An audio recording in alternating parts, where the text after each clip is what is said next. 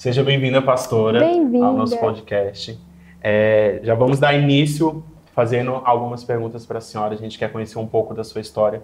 Todos nós sabemos que a senhora tem uma história muito forte que impactou muitas vidas e a gente quer conhecer um pouco esse lado da Andréia que poucos conhecem. Oi, gente, que honra, que prazer. Estou muito feliz de estar aqui com vocês. Que honra participar desse podcast do Arena. Nossa, estou lisonjeada, de verdade. Honra pra gente, né? Você.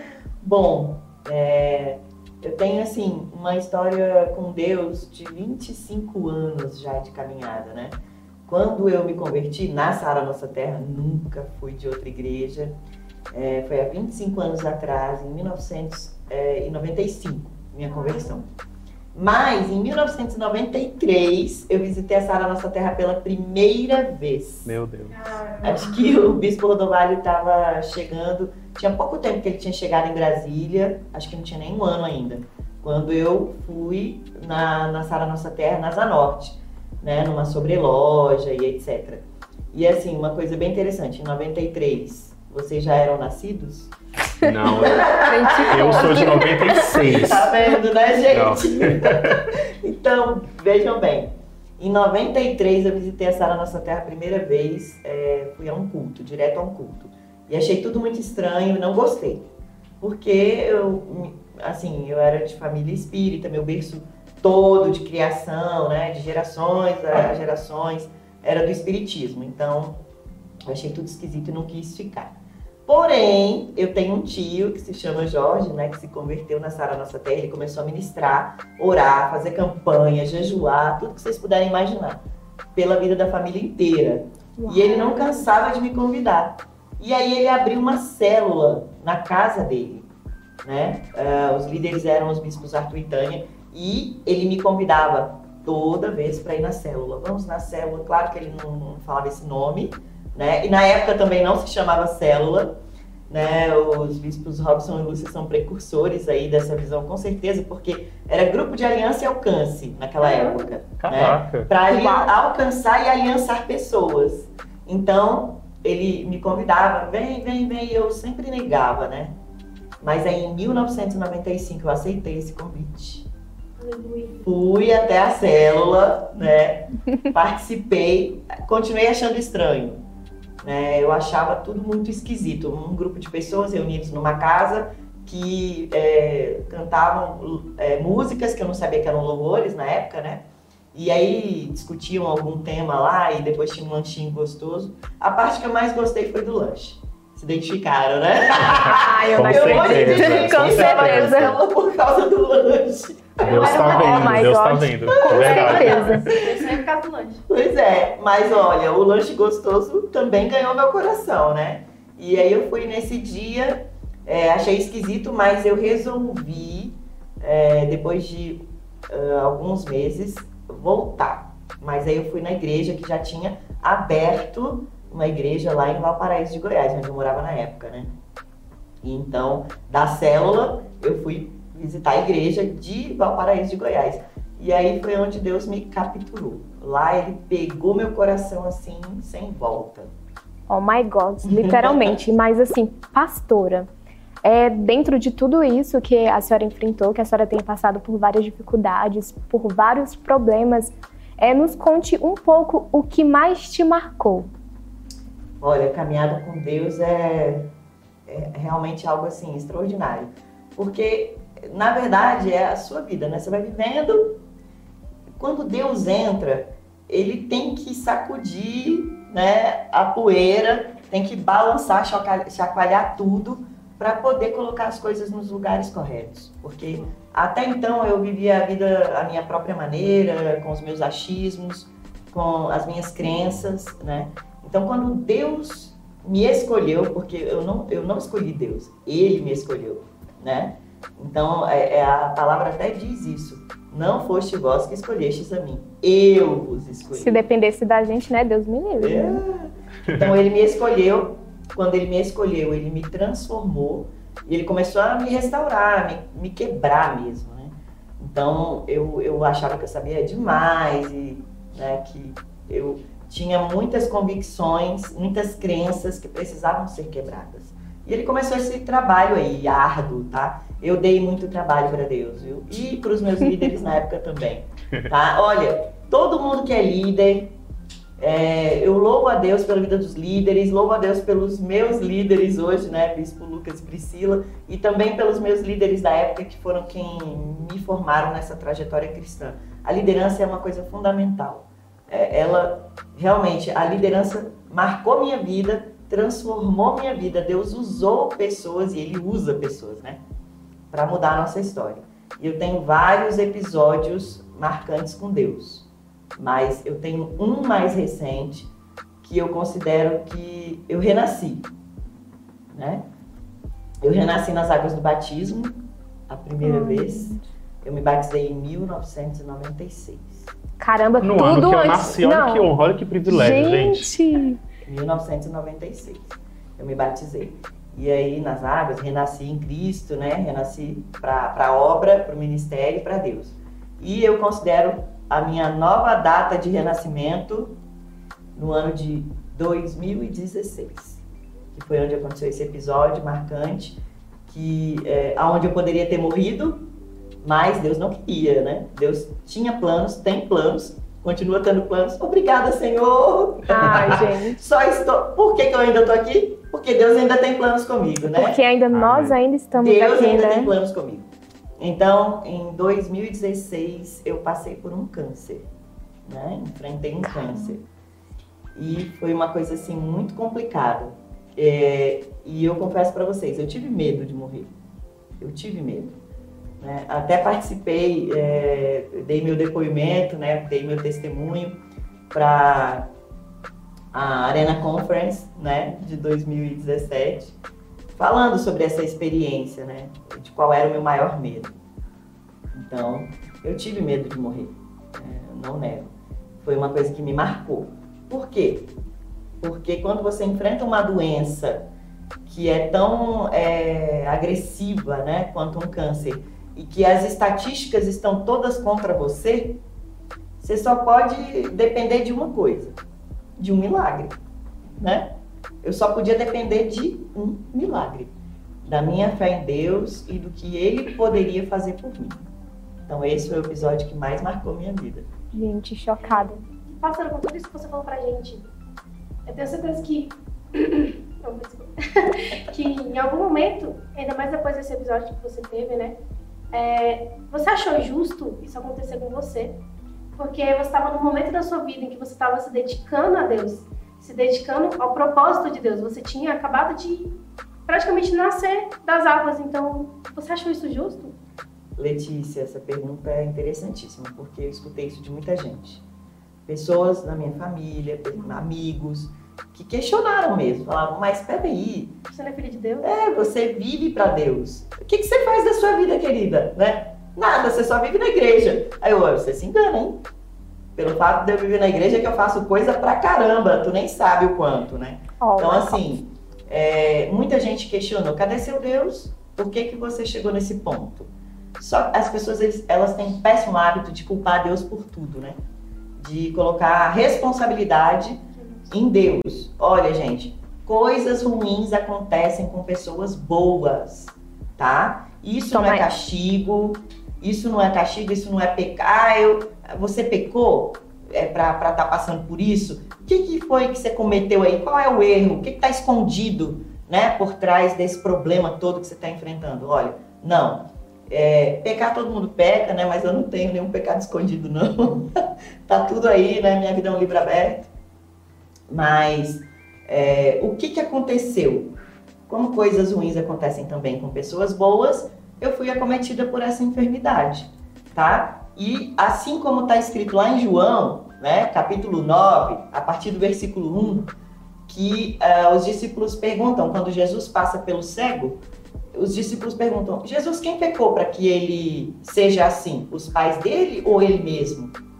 Né? Muita gente perguntou, o que foi? Você pecou? Por que, que você está passando por isso? Jesus respondeu, não, nem os pais pecaram e nem ele pecou. Isso aconteceu para que se manifeste a glória de Deus. Então, eu criei fielmente, diante daquele diagnóstico de câncer, que isso estava acontecendo para que a glória de Deus se manifestasse através da minha vida. Por quê? Porque eu sirvo, sirvo a Jeová Rafa, Deus que cura. Esse é um dos nomes de Deus. Tá? Isso é incrível, isso é incrível. Então, incrível. Jeová Rafa, Deus que cura. Ele, com certeza, tinha um propósito em eu estar passando por tudo isso. A glória dele ia se manifestar. Né? Então eu comecei a orar, a buscar, né, diante desse, desse medo que pairou no ar, assim, né, aquela coisa sinistrona. É, eu lembro do dia que eu fui, recebi esse diagnóstico, né, no, no exame de sangue. Eu fiz um exame de sangue, era um exame de rotina, cara, muito estranho. E eu ia viajar, tipo, a gente viaja o Brasil inteiro, né, na época das celebrações, ministrando workshop o workshop da visão. Passagem comprada, minha viagem toda planejada, eu ia viajar. E aí eu tinha que fazer esses exames, né, etc. É, tava sentindo algumas dores e tudo e fiz o exame. Enfim, fui buscar o exame no laboratório. Aí, o labo, é, primeiro o laboratório ligou dizendo assim, olha, tivemos que refazer o seu, o seu exame. É, tivemos um probleminha aqui, tivemos que refazer o seu exame. Então, é, nós precisamos de mais 10 dias e nós vamos avisar a senhora quando estiver pronto. Eu, eu achei aquele estranho, mas eu, sei lá, eu tava tão na correria, falei, deixa pra lá. Quando ligarem dizendo que tá pronto, eu vou buscar. E quando o laboratório ligou de novo, faltava dois dias para minha viagem, né, para o workshop de João Pessoa. Eu ia viajar para João Pessoa, na Paraíba. Beleza, fui lá no laboratório, peguei o exame, aí eu abri. Todo mundo faz isso, eu acho, gente, né? Alguém deixa para abrir exame em casa? Acho complicado. Não. Não. Meu, peguei lá, abri o exame assim. Aí tava lá, adenocarcinoma. Eu, oi? Que palavra esquisita é essa? Eu nunca tinha ouvido na vida. Vou procurar no Google. Google. Peguei meu celular. Já vi. E aí, Siri, adenocarcinoma. Meu Deus, a Siri que deu aí, essa notícia. Siri, câncer. Gente, eu não acredito que a gente tá rindo. Agora eu posso rir, tô viva. Meu Deus. Gente. Olha a Siri aí, gente. Aci acionou a Siri. Cala a boca, Siri. Meu Deus do céu. Cara, eu olhei, eu fiquei assim. Gente, a Siri. É sério isso? É sério isso. Aí eu procurei, Meu eu Deus, vou velho. escrever, porque pode ser que a Siri tenha entendido errado. Exatamente. Escrevi lá, câncer. Aí eu fiquei uns dois segundos assim, parada. Eu falei, bom, é, vou guardar esse exame, vou viajar. Quando eu voltar, eu decido o que, que eu vou fazer com isso. Meu Então Deus. você tava Gente do numa céu. anestesia ali, Eu né? tinha uma missão para cumprir. Caramba. Eu estava na missão. Então, eu pensei, se eu contar para minha família, vai ficar um clima terrível. Vai ser muito difícil. Eu não vou contar para ninguém. Eu vou viajar e pronto. Guardei o exame bem guardado para ninguém achar. Fiz minha mala, despedi do meu marido, das minhas filhas e viajei. Ministrei os workshops, trabalhei normal, fiz tudo que tinha que fazer. Voltei. Quando eu voltei, foi outro episódio engraçado. Agora a gente pode rir, né? Então vamos lá. Quando eu voltei, né? Eu voltei no domingo. E segunda-feira é dia de discipulado. Tá, voltamos, fomos pro culto, matando saudade dos discípulos, né? Da, da filha, do marido, das filhas, né? E tal. Ok. Chegamos da, do culto e eu imaginando como é que eu vou contar pro meu marido é, toda essa situação, né? Pensando, bom, acho que eu vou pedir para conversar depois do discipulado. Então eu liguei é, para a Bispa Priscila e falei assim, Bispa, é, hoje após o discipulado nós podemos ter um individual é, de emergência? Eu, a senhora, o Bispo Lucas e o Alvino. Aí ela já achou estranho, porque eu não sou esse tipo de pessoa, né? Aí ela, o que, que aconteceu? Eu falei, não, mais tarde a gente conversa, Bispa. Aí ela, tá, tá, tudo bem, vou avisar, vou avisar. Aí, mas eles ficaram preocupados, né? E o Bispo Lucas, ele é bem engraçado. Daí ele ficava me mandando mensagem assim, nega, o que que tu aprontou? Meu Deus. Imagina receber esse tipo de mensagem do Bispo Lucas. Aí eu, nada, Bispo, eu não aprontei. Aí ele, nossa, eu tô preocupado. Não, não se preocupe não, eu não aprontei. E aí eu sei que chegou o discipulado, né? Teve discipulado e tudo e tal. Os meus irmãos todos foram saindo e a gente ficou aqui ia ter a conversa. E aí eu vou e falo, olha, eu fiz um exame né? E esse exame acusou uma, uma enfermidade. Então eu queria compartilhar aqui com vocês, com meu marido, porque ele ainda não sabe de nada. Eu tô contando aqui agora, né? E, e pra gente ver como é que, que, que eu vou fazer com, com isso agora, né? E aí eu falei, fiz esse exame e acusou câncer. Aí entreguei o exame, a bispa olhou assim. Aí a bispa, meu Deus, meu Deus, aí o bispo Lucas, né? Então eles ficaram meio assim, meu marido então, meu marido ficou congelado. Ele olhava para mim assim, como? É um câncer? Como? Enfim. Naquele momento ali, a bispa orou por mim, o bispo também, eles ligaram né, para um médico amigo e aí pediram suporte né, desse médico e tudo.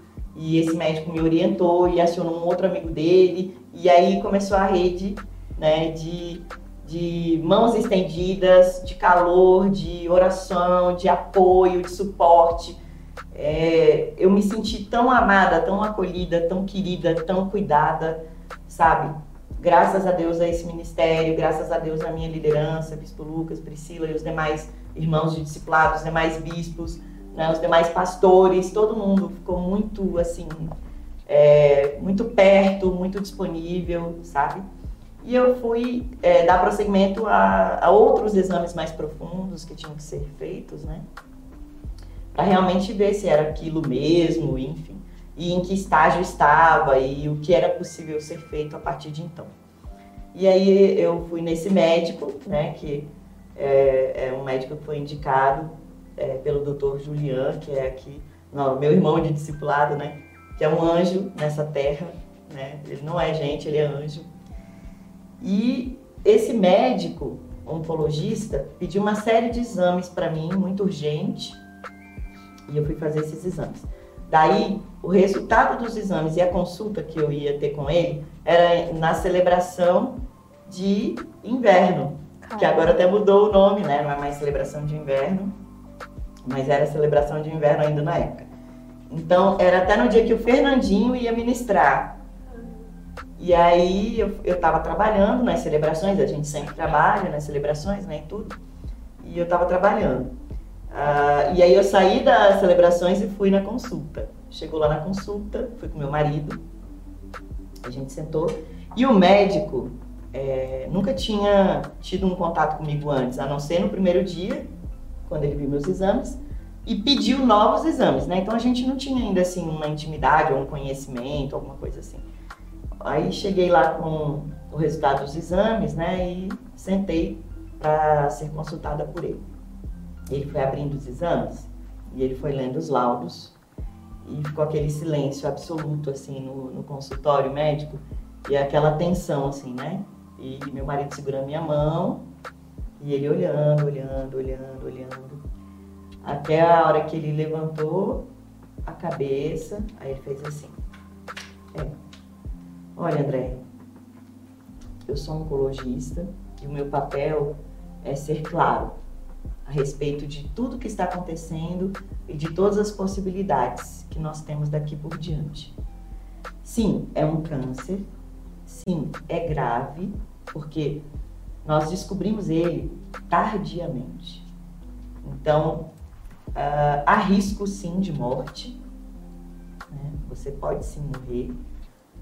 É, nós precisamos fazer é, uma cirurgia de emergência imediatamente.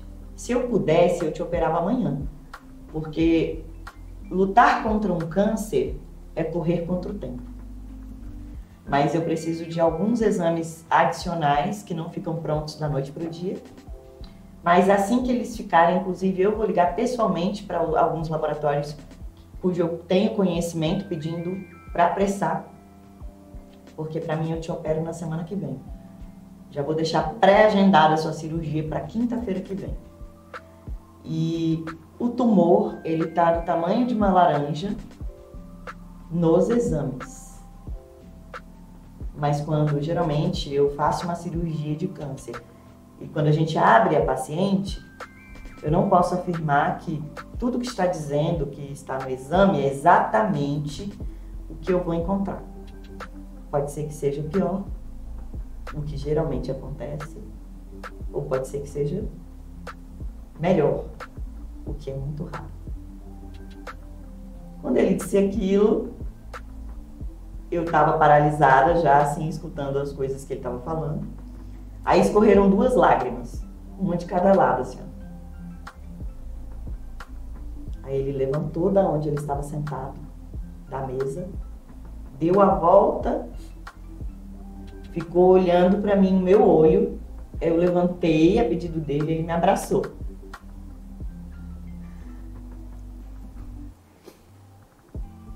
Quando ele me abraçou, ele falou assim: Esse é o abraço que eu dou nos meus filhos quando eles estão passando algum problema eu digo para eles: Vai ficar tudo bem. Quando ele disse isso, gente, eu falei: Ué, não é mais esse médico que tá falando aqui, não. Isso é Deus. Aonde um médico que não te conhece, que não tem intimidade com você, vai sair da mesa dele, vai levantar, vai te abraçar e vai dizer: Esse é o abraço que eu dou nos meus filhos? Né? Eu falei: Deus está falando comigo aqui agora. As lágrimas voltaram. né? Elas estavam descendo assim, elas voltaram.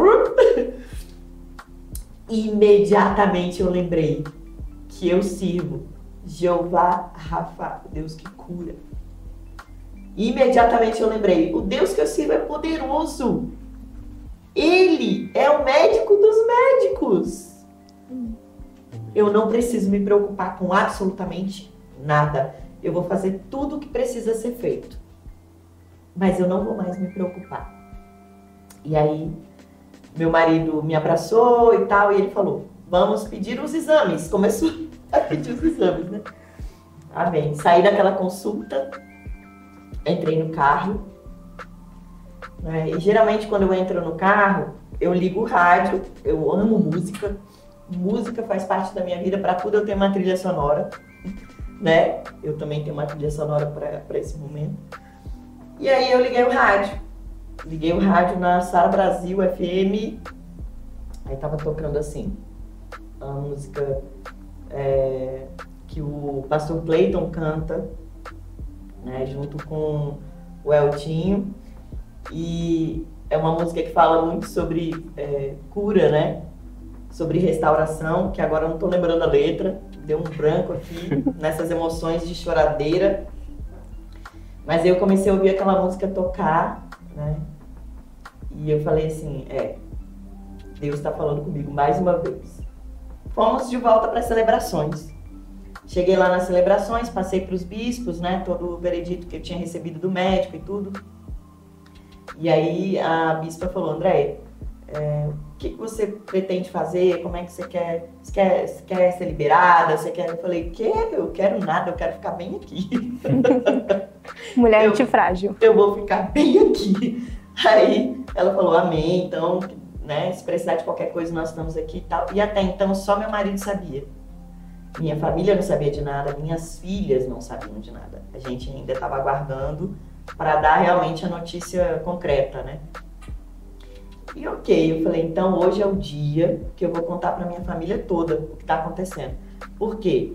Ah, meu irmão, minha cunhada, meus sobrinhos, minhas filhas, né? Todos estariam nas celebrações. Eles estavam lá.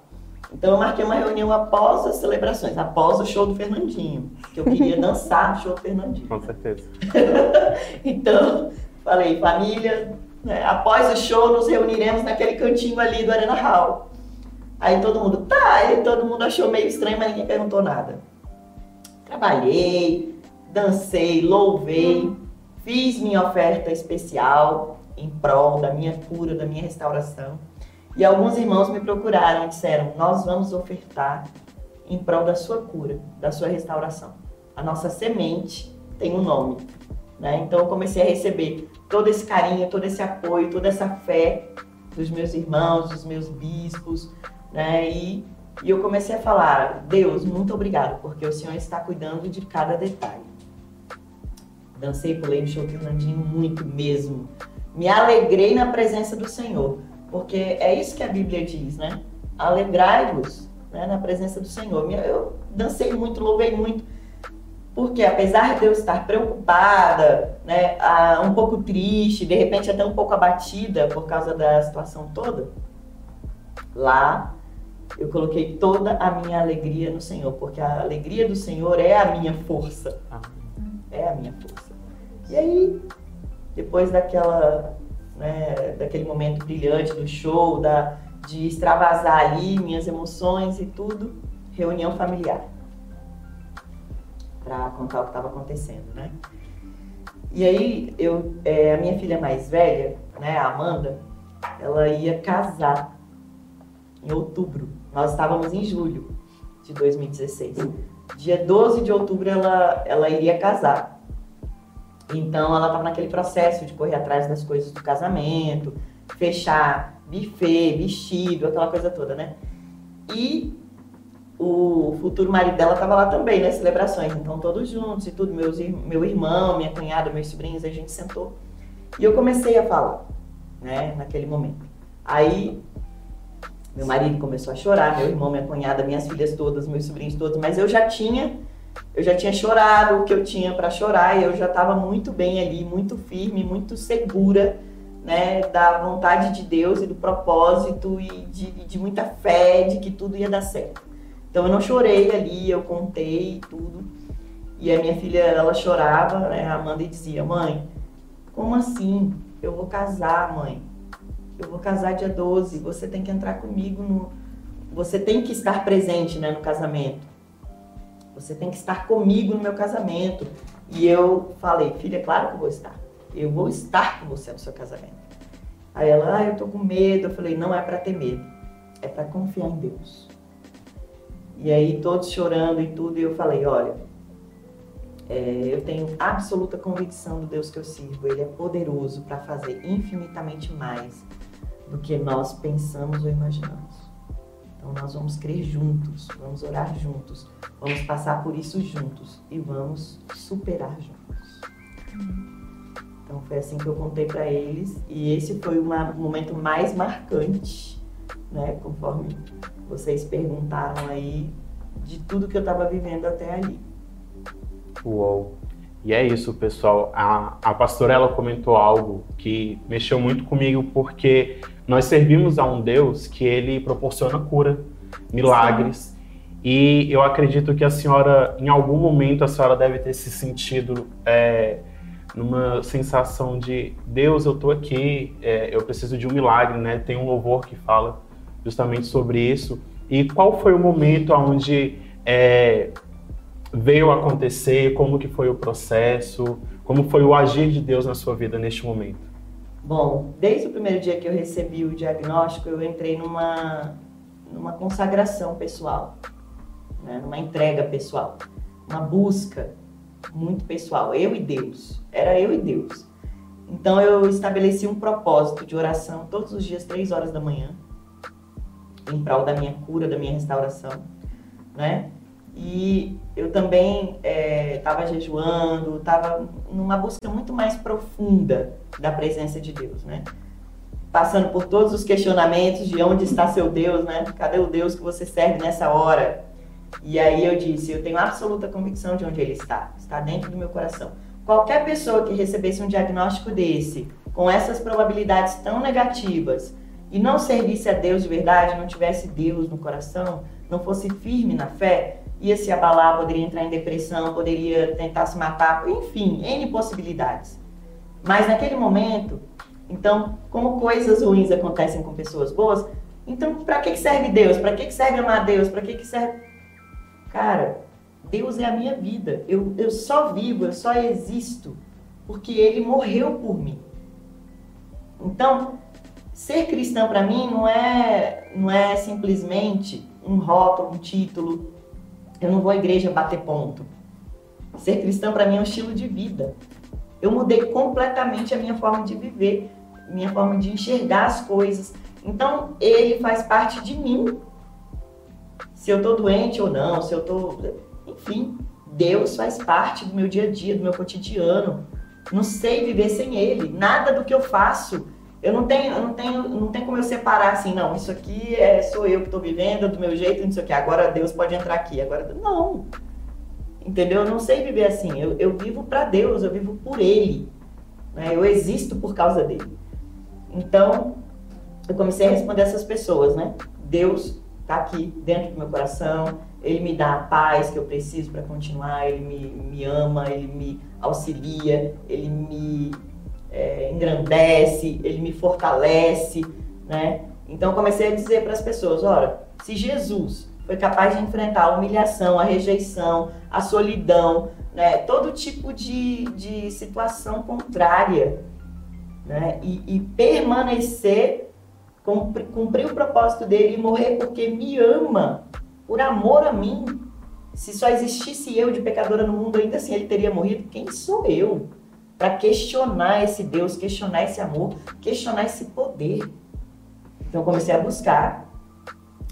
Três horas da manhã o relógio despertava e eu começava a louvar. Eu ia para um lugarzinho reservado, né? Às vezes ia para diante do trono, literalmente. Porque às vezes você fica pensando assim, onde eu vou orar, né? Cara, todo mundo dormindo, aí a louca, três horas da manhã, quer cantar, quer chorar, né? Então, às vezes eu ia para o diante do trono, ou então ia lá para a área de serviço ficava me trancava Diante no do lugar, trono né? e não é uma banda. literalmente, né? E aí eu comecei a louvar. E aí tinha, nesse momento da minha busca pessoal, da minha oração, tinha dois louvores que me acompanhavam, né? E aí eu começava assim: se Deus fizer, Ele é Deus, se não fizer, Ele é Deus. Meu Deus. Mas se fechar, continua sendo Deus. Se a doença vier, Ele é Deus. Se curado eu for, Ele é Deus. Se tudo der certo, Ele é Deus. Mas se não der, continua sendo Deus. E é isso. Todo dia eu cantava isso. E eu falava, Deus, você vai continuar sendo Deus, independente do que acontecer comigo. Né? Aí depois dessa eu cantava. O impossível não existe. Impossível. Nossa, que. Gente. Tens o poder de curar quando ouso te Gente, tocar. sensacional. Gente, Se não sensacional. vejo, Real. passo a ver. O invisível é real. Gente, nós tá de camarote. levanto, Posso andar sobre tua palavra. Creio, sim, eu creio no meu Deus. Gente, que momento surreal. Arena. Incrível, isso é incrível. Garotinho, vocês moram no meu coração. Essa canção fez parte da minha luta diária contra o câncer. E todos os dias eu orava e, e louvava esses dois louvores ali, incondicionalmente, e lia a Bíblia. E eu falava assim, uau! Cada passagem de cura que eu lia, eu falava, uau! Meu Deus! Aí eu li Atos, né? Num desses dias maluco lá, chorando. Tinha dia que eu acho que o vizinho queria jogar pedra em mim, porque quando a emoção começava a vir, aquela coisa, eu louvava alto mesmo, acordava meu marido, né, todo mundo. E eu tava lá na minha guerra com Deus, né? E aí eu li Atos e aí falava assim, lá em Atos 5, que eh, os doentes eram trazidos para o meio da rua, para onde os discípulos estavam passando, e que até a sombra de Pedro curava. Eu falava, Deus, eu quero esse poder, cara, eu quero esse poder, Deus, cadê esse Deus, esse Deus poderoso? É o mesmo ontem, hoje, sempre. Eu quero esse poder, eu quero te tocar. Igual aquela mulher hemorrágica do fluxo de sangue. Ela tocou nas suas vestes e de tudo saiu virtude. Eu quero tocar, cadê você? Eu vou te tocar. E eu ficava nessa ansiedade, nesse desespero com Deus. Eu não me desesperava para o homem, eu não me desesperava no meu cotidiano, no meu dia a dia. Eu não deixei de fazer absolutamente nada. Eu continuava trabalhando, eu continuava ministrando, pastoreando, eu não abri mão da minha equipe, eu não deixei de fazer absolutamente nada. Eu dava discipulado, eu fazia toda a minha rotina, porque eu entendia que a missão era mais importante que tudo. Eu precisava manter o meu foco na missão. Caramba, é incrível demais. E a senhora falou, né, que Jesus Cristo, quando passava na rua, ele curava as pessoas, mas tocando nesse assunto de cura, eu tenho certeza que isso não aconteceu apenas na vida da senhora, Mas assim, a senhora já foi usada como instrumento para poder curar outras pessoas? Gente do céu, tem muita história sobre isso, mas tem uma que é incrível, né? Maravilhosa, poderosa. Que é, lá em Valparaíso, na igreja de Valparaíso, né, quando a gente congregava lá com os bispos Arthur Tânia, tinha uma senhora que era surda, ela era deficiente auditiva. E era desde muito pequenininha, assim, acho que era, ela era um bebê e teve alguma enfermidade que trouxe a surdez, né? O nome dela é Maria Helena. E ela já era uma senhora nessa época que eu congregava lá, sabe? Então ela tinha que falar, você tinha que falar com ela de frente, porque ela lia lábios, ou você tinha que falar a língua dos sinais, né, para ela poder entender. E é, ela congregava com o esposo dela lá, seu Alaô. E um dia, gente, no louvor, no momento de louvor e adoração, por isso que eu falo, cara, louvor, louvor, loucura, liberta, restaura. Louvor é assim, entendeu? Meu Deus. E aí, naquele momento de louvor, o louvor, assim, sabe, penetrando a alma, eu tava ali chorando, sendo lavada pelo poder de Deus, e aí, de repente, o Espírito Santo fala assim: ora pela Maria Helena. Aí eu, oi? aí o Espírito Santo, ora pela Maria Helena. Aí eu, é, assim, Nada? nada assim, só para entender Espírito Santo. Eu vou lá, aí eu, eu oro o quê? Eu oro assim, Deus abençoe. tipo, faço o quê? Sabe? É, aquelas coisas assim. E o Espírito Santo, ele é muito assim, né? Ele, ele fala com você, se você tiver intimidade, se você buscar, você escuta, é audível a voz do Espírito Santo. E aí ele falava assim, eu quero que você vá lá e ore pela Maria Helena. Eu, mas eu vou orar pelo quê? Aí ele, por cura. Uau. Eu quero curar a Maria Helena. Eu, não, Deus, não. Não é comigo que o senhor tá Gente falando, do não. Gente, ela foi uma semana, gente. Procura Meu você Deus. quer hora por outra pessoa procura? Como assim? Não, isso era muito antigamente, né? Assim, logo no início da, da, minha, da minha caminhada com Deus, sei lá, em Valparaíso de Goiás ainda, eu acho que isso era 99, por aí, no ano de 2000, uma coisa assim. Está ali na. É, muitos anos atrás. E aí Deus falando, vai lá que eu quero curar a Maria Helena. Eu, não, não é comigo que você tá falando, não. Deus, não. Aí ele, vai, vai, vai, tenha fé. Eu, não, isso é uma coisa muito grande. Ela, ela é uma deficiente auditiva. E o senhor quer que eu vá lá orar para ela ser curada. Isso é muito grande. Eu acho que eu não tô à altura. E eu comecei nessa guerra com o Espírito Santo, ele mandando eu ir, eu discutindo com ele, tipo assim, não, não sou eu, não sou eu. Aí, por fim, o Espírito, falando, o Espírito Santo falou assim claramente: Eu não preciso de você. Se você não obedecer, eu levanto o outro. Gente do Uau. céu. Mas eu vou realizar a minha obra. Nossa!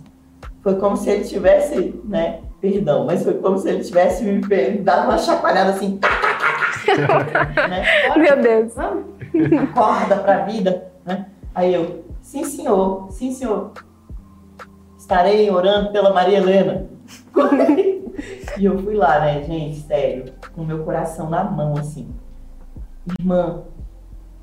Aí ela olhou pra mim, aí eu, orar por você, orar. Aí ela, Gente. Coloquei a mão na cabeça da irmã Maria Helena e comecei a orar. Nessa época, eu já era, em 2000, eu era diaconisa. Né? Eu converti em 95. Em 96, eu me transformei em líder. Em 98, eu fui ungida obreira. Em 99, diaconisa. Em 2003, eu fui ungida pastora. Então, eu era uma diaconisa já. nascendo. É, diaconisa brigando com Deus. Enfim, comecei a orar pelo Espírito Santo. Ou pelo Espírito Santo. Enfim. Comecei a orar pela Maria Helena e o Espírito Santo começou a me usar. E eu comecei a sentir que eu tava pegando fogo, gente, literalmente. Uau. Eu esquentei, Caramba. as minhas mãos esquentaram, eu ali orando por ela, eu comecei a tremer e eu comecei a falar em línguas. E o louvor tocando bem alto, né? Aquele louvorzão. E eu ali orando, orando, orando, orando, orando. Aí o- alguns líderes que estavam próximos perceberam que tinha algo diferente acontecendo ali. Todo mundo começou na intercessão. De repente, ela, ela caiu de joelhos no meio da igreja. Ela começou a gritar. E ela começou a gritar assim, ó. Eu estou ouvindo Meu louvores! E ela gritava isso. Uou, Gente, meu Deus. Céu. eu, Um eu me tremia, eu me tremia, eu chorava. E eu me tremia, eu chorava. E os bispos vieram, né? Arthur e Tânia. Gente, sério. ela foi curada da deficiência ali. Caramba. Ela começou a ouvir. Gente, vocês têm noção do que é isso, meu Deus? Gente, Eu vi ali o poder de Deus se manifestar claramente. Eu falei, ali eu fiquei chocada. Eu falei, eu acho que eu achava que conhecia Deus. Né? A gente sempre acha, não, eu sei quem é Deus, eu conheço Deus, mas quando uma obra extraordinária acontece né, na sua frente, então aí realmente você passa a entender a grandeza né, e as maravilhas que Deus é capaz de fazer. Então eu já conhecia o poder desse Deus desde essa época. Né? E aí, logo depois da Maria Helena, dessa experiência incrível, que é a mais incrível que eu já vi, com os meus próprios olhos tão de perto, né? assim, palpável, é, aconteceu uma experiência com a minha filha Amanda, mais velha também, né?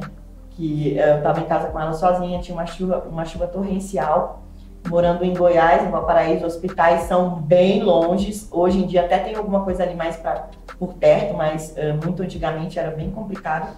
E ela começou a ter uma crise broncoasmática e ela não estava mais conseguindo respirar, ela estava sufocando. E eu comecei a entrar em pânico. Eu estava sozinha com ela e eu não conseguia socorrê-la. E uma chuva torrencial derrubando placa, arrancando telhado, caindo árvore, sabe aquelas coisas assim? A tempestade que vai alagar o, o mundo.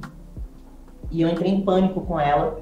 Ela tinha uns dois anos, mais ou menos. Uns dois aninhos. Dois ou três aninhos, eu acho.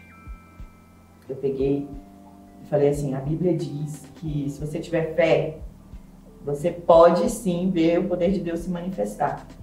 Tinha óleo ungido na minha casa. Eu peguei o óleo ungido, né? Consagrei mais uma vez o óleo, botei na colher, uma colher de sopa. Meu Deus. não, não é o que eu tô pensando. É sério isso. Como Tá. assim? Orei, orei, orei, peguei uma colher de sopa de óleo, segurei a minha filha no meu braço e falei assim: Você vai ser curada agora em nome de Jesus! Meu Deus. E dei o óleo ungido pra ela beber. É sério, ela tava sufocando, ela não conseguia respirar. Gente do céu. E aí, quando eu dei aquele óleo ungido, eu falei: Você vai ser curada em nome de Jesus. Ela deu aquela respirada profunda. Aqueceu geral, normal. né? Eu tô de cara. Passaram. Voltou normal. Gente. Gente, Tem nem plaquinha pra isso, mas vou botar isso aqui, ó. Quando eu contei isso pra minha bispa na época, a bispa Tânia, ela falou, Andréia, Deus honrou sua fé. Demais. Atitude de fé, Deus realmente. honrou a sua fé. Glórias a Deus por isso, né? Porque não foi o óleo ungido, foi a fé, Sim. né? A fé curou minha filha naquele momento ali. Gente, curou mesmo. Nunca mais ela teve nenhum tipo de crise de bronquite nem de asma. Absolutamente. Ela foi curada ali. Glória a Deus. Entendeu? De uma vez Foi por chocante. todas. Foi chocante. Esses foram os episódios aí mais assim que eu lembro. Podem ter outros, mas eu, nesse momento não me passo pela cabeça. Assim, eu só queria puxar por último a questão da sua cura sobre o câncer. Como é que foi pra você, como é que foi essa experiência? Meu Deus, que incrível, né? Gente, bom, claro, tô aqui, tô viva, tô curada, graças a Deus por isso. E assim, é, como eu falei, minha filha ia casar, né? Quando, voltando aí naquele, naquele momento ali crucial que eu tava vivendo, bem complicado, depois daquela reunião na Arena Hall, eu fiz mais uma reunião, porque eu- a cirurgia ia ser realmente na próxima semana, né, e etc. E o médico falou, olha, a previsão é de 9 horas de cirurgia, mais ou menos, a 10 horas, eu acho, uma cirurgia muito ampla, muito grande. Porque existem três tipos de cirurgias né, que podem ser feitas nesse caso. A dela vai ser a maior de todas, a mais, a a mais ampla. Então, é, se correr tudo conforme eu, eu prevejo, é umas 9 a 10 horas de cirurgia. Enfim. Antes de eu, de eu ir para o hospital, para a sala de cirurgia, eu fiz mais uma reunião, dessa vez só com minhas filhas, né? E aí eu falei para elas, olha, se tem algo que eu preciso deixar para vocês nessa vida é o legado. O legado de ter criado vocês na presença do Senhor, de ter passado para vocês uma referência de fé e de que vocês conheçam Jesus de verdade, saibam quem ele é e o que ele é capaz de fazer. Então, aconteça o que acontecer comigo nessa cirurgia, vocês não vão questionar Deus, não vão ficar amarguradas, não vão sair da igreja, não vão abrir mão de nada. Eu quero que vocês orem comigo aqui e prometam que vocês vão continuar servindo, amando e trabalhando para o Senhor, haja o que houver. Caramba, pastora, meu Deus. E aí as minhas filhas falaram, mãe, você pode morrer nessa cirurgia, você está preocupada se a gente vai ou não sair da igreja. Aí eu falei, mas essa sempre foi a minha maior preocupação, desde o dia que vocês nasceram até hoje. Porque se vocês morrerem em Cristo, vocês viverão. Mas se vocês morrerem sem Cristo, realmente vocês morrerão. Então, a maior preocupação de um pai e de uma mãe que serve a Deus, que ama a Deus, que sabe quem Deus é e o que uh, Jesus significa, o sangue dele significa, a morte dele significa. A maior preocupação de um pai e de uma mãe que tem esse, essa noção, esse sentido de missão, é se os seus filhos vão entender isso e vão amar a Deus o tanto quanto você ama e servir a Deus o tanto quanto você serve e estar na missão o tanto quanto você está. Então eu deixei claro isso para elas. Né? São três: Amanda, Andressa e Ana Gabriela. E aí, naquele momento, eu deixei claro isso. Eu falei: eu quero que seja realmente o foco de vida de vocês amar e servir a Deus. Independente se eu vou morrer ou viver. Porque ainda que eu morra, aquele que crê, mesmo que morra, viverá. Então eu tenho certeza que eu estarei viva. E eu quero ir com a certeza de que vocês também estarão. Mas e se eu voltar, eu quero né, estar viva, feliz, sabendo que vocês estão encaminhadas em Cristo. Amém. E aí elas choraram, ficaram meio confusas com aquilo, mas enfim, entenderam o propósito, fizeram ali a aliança, a gente orou e eu, no dia seguinte eu fui para o hospital, passei pela cirurgia, demorou muito menos do que o médico tinha dito. Era uma previsão de 9 a 10 horas, a cirurgia durou 6 horas. Saí de lá da, da cirurgia para UTI, ele chamou meu marido e falou: Olha, quando nós abrimos, a Andréia estava muito melhor do que a gente podia imaginar. E uma coisa incrível que aconteceu: o tumor estava encapsulado. Aí ele falou: para você que é leigo, eu vou explicar de uma forma bem simples para você entender. Sabe quando a lagarta faz um casulo para virar borboleta? Que ela faz aquela, aquele emaranhado ali, fica aquela bolinha? Então, o organismo dela fez isso com o tumor. Ele ficou ali, separado, encapsulado, não deu metástase, é, nem nos exames e nem visualmente. Ele não conseguiu alcançar nenhum órgão, ele não conseguiu se expandir não houve nada. Aquele câncer, aquele tumor, ele ficou ali como se ele tivesse sendo realmente ali impedido, né, de, de ir para qualquer outro lugar. Ele podia até crescer e ele cresceu, ele estava bem grande, mas ele estava ali, encapsulado, amarrado, né? Aí eu é, tava aí amarrado em nome de Jesus. Amém. né? Não conseguiu, não conseguiu alcançar o objetivo dele não. E aí ele falou, foi bem mais, mais uh, Visualmente foi bem melhor do que eu imaginava, então foi tudo, correu muito bem e agora ela está em recuperação. E aí uh, me recuperei em 30 dias após a cirurgia. Gente. E o médico falava assim: 30 dias depois da cirurgia você vai fazer quimioterapia e radioterapia. Tantas sessões de químio, tantas sessões de rádio. E eu falava assim para ele: não vou, Aí ele, como assim não vai? Eu que sou médico, eu que digo o que você tem que fazer. Aí eu, não, você é o médico. Mas eu tenho o médico dos médicos do meu lado. Entendeu? Aí ele, quem é o médico dos médicos? Aí eu, Jesus. Jesus é o médico dos médicos.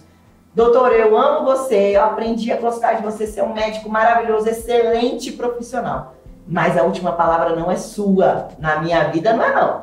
A última palavra na minha vida é do meu Deus. Ele é o médico dos médicos. Aí ele, mas eu sou médico, eu tô dizendo, vai ter. E eu dizia para ele, não vai. Aí ele, você é meio louca. Eu, não, não sou meio, eu sou totalmente louca. Eu sou totalmente louca. Por quê? Porque Jesus disse que ele chamou as coisas loucas deste mundo para confundir os sãos. Então eu tô aqui para confundir você, doutor. Você tá achando que vai vir fazer rádio aqui? Mas não vou, sabe por quê?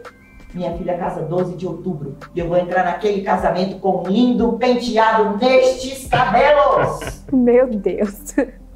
E aí ele ria e dizia que eu era louca, entendeu? Mas, gente, 30 dias se passaram, ele levou todo o material que ele tirou de mim. Ele disse que ia levar para uma junta médica no Sírio Libanês em São Paulo, porque ele era profissional também que trabalhava lá no Sírio Libanês e dava aula também na, na faculdade em São Paulo. Ele falou: vou levar para os oncologistas que trabalham comigo analisar o seu material. E aí nós vamos decidir os próximos passos juntos. Só que quando ele falou, é uma junta médica, 17 médicos oncologistas. Quando esses médicos analisaram meu material, disseram assim para ele: "Não, essa cirurgia que você fez nela foi curativa. Não precisa de mais nada. Você conseguiu retirar tudo. Todos os materiais examinados estão aqui. Não é necessário químio nem rádio." Uou. Glória a Deus. Tá. Isso aí. Gente, até aí eu não tinha chorado. Lembra? Chorei duas lágrimas, ok? Até esse momento aí, tá. Ok. O médico voltou de São Paulo, chamou meu marido no consultório dele sem eu saber. Meu marido foi pra lá. De lá ele me ligou. 30 dias após a cirurgia.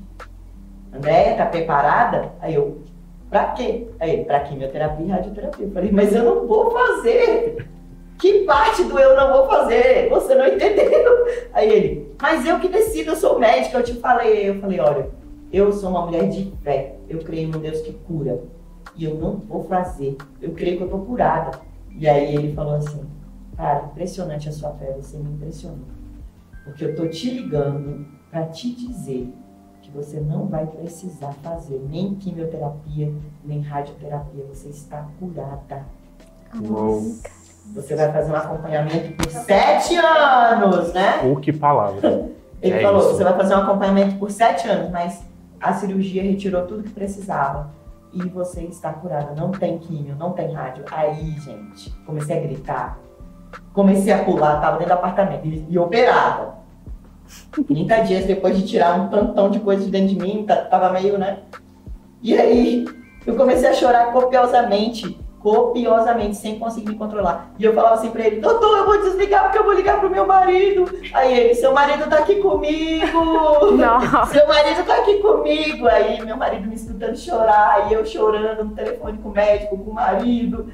E aí eu desliguei porque eu queria ligar pra minha mãe, queria ligar pra Bispo Priscila, pro Bispo Lucas, pros meus irmãos. E eu comecei a ligar pra todo mundo chorando. Tô curada, gente! Ah! Aí foram mais. Olha, sem brincadeira, acho que eu chorei umas três horas. Caramba. Mas aí vale a pena, né? O choro era de alegria, de felicidade, né? Então aprenda. Se você tá passando por alguma situação de enfermidade na sua vida, cara, não enche a piscina do cão com as suas lágrimas, não, tá bom? Eu sempre falei isso pra todo mundo. O quê, pessoal? Né? Você não chora, você não se. Encher a piscina do cão com as minhas lágrimas, ele não merece isso. Se eu tiver que chorar no altar. Pega essa dica, pessoal. Pega aí! Se eu tiver que chorar no altar, se eu tiver que chorar de joelhos lá, né, diante do meu Deus, tá? Agora, encher a piscina do cão com as minhas lágrimas, de lamúria, de murmuração, de reclamação, ó, nunca. Jamais. E aí, graças a Deus, entrei no dia 12 de outubro no casamento da minha filha Amanda com um lindo penteado dos meus cabelos. E é isso, pessoal. Infelizmente, estamos chegando ao fim do nosso podcast. Nós tivemos, acho que todos aqui, uma experiência única e pessoal Incrível. Totalmente. com essa história maravilhosa da pastora Andréia. E, É. pastor, eu queria que a senhora pudesse olhar para nossa câmera e deixar um recado para os nossos líderes do Arena Jovem, porque eu tenho certeza que depois é, desse podcast, depois de tudo que foi dito aqui, é, eles estão é, aptos também para vivenciar cura e também para curar outras pessoas. Deixa um recado para essa galera.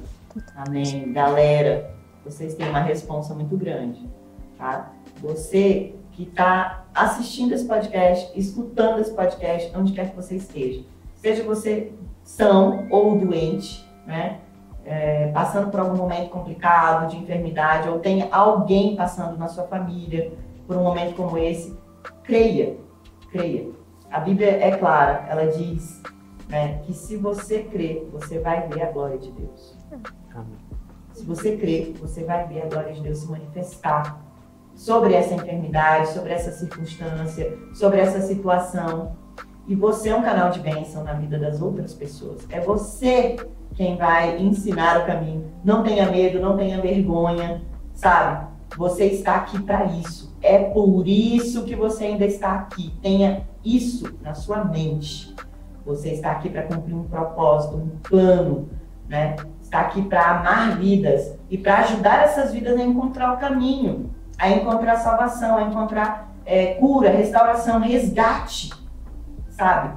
Por que, que eu não parei em momento algum, né? Quando, enquanto eu estava com câncer ou no tratamento, antes, durante, depois?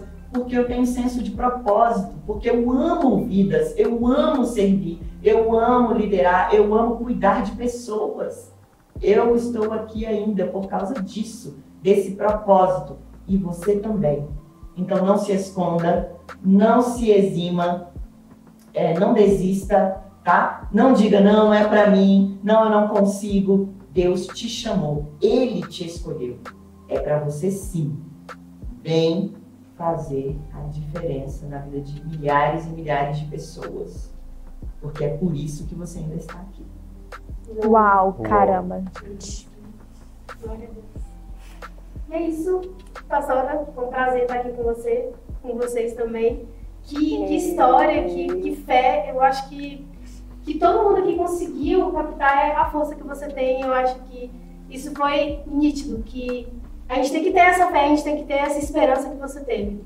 Na verdade, Amém. isso foi incrível. Uma verdadeira mulher antifrágil. Mas todo mundo pode ser antifrágil, você também pode ser um homem antifrágil. Então, todos nós, é, eu creio que cada pessoa precisa de uma cura também em alguma área da vida, né? Não é só em relação à saúde, mas em relação à sua vida espiritual, ministerial.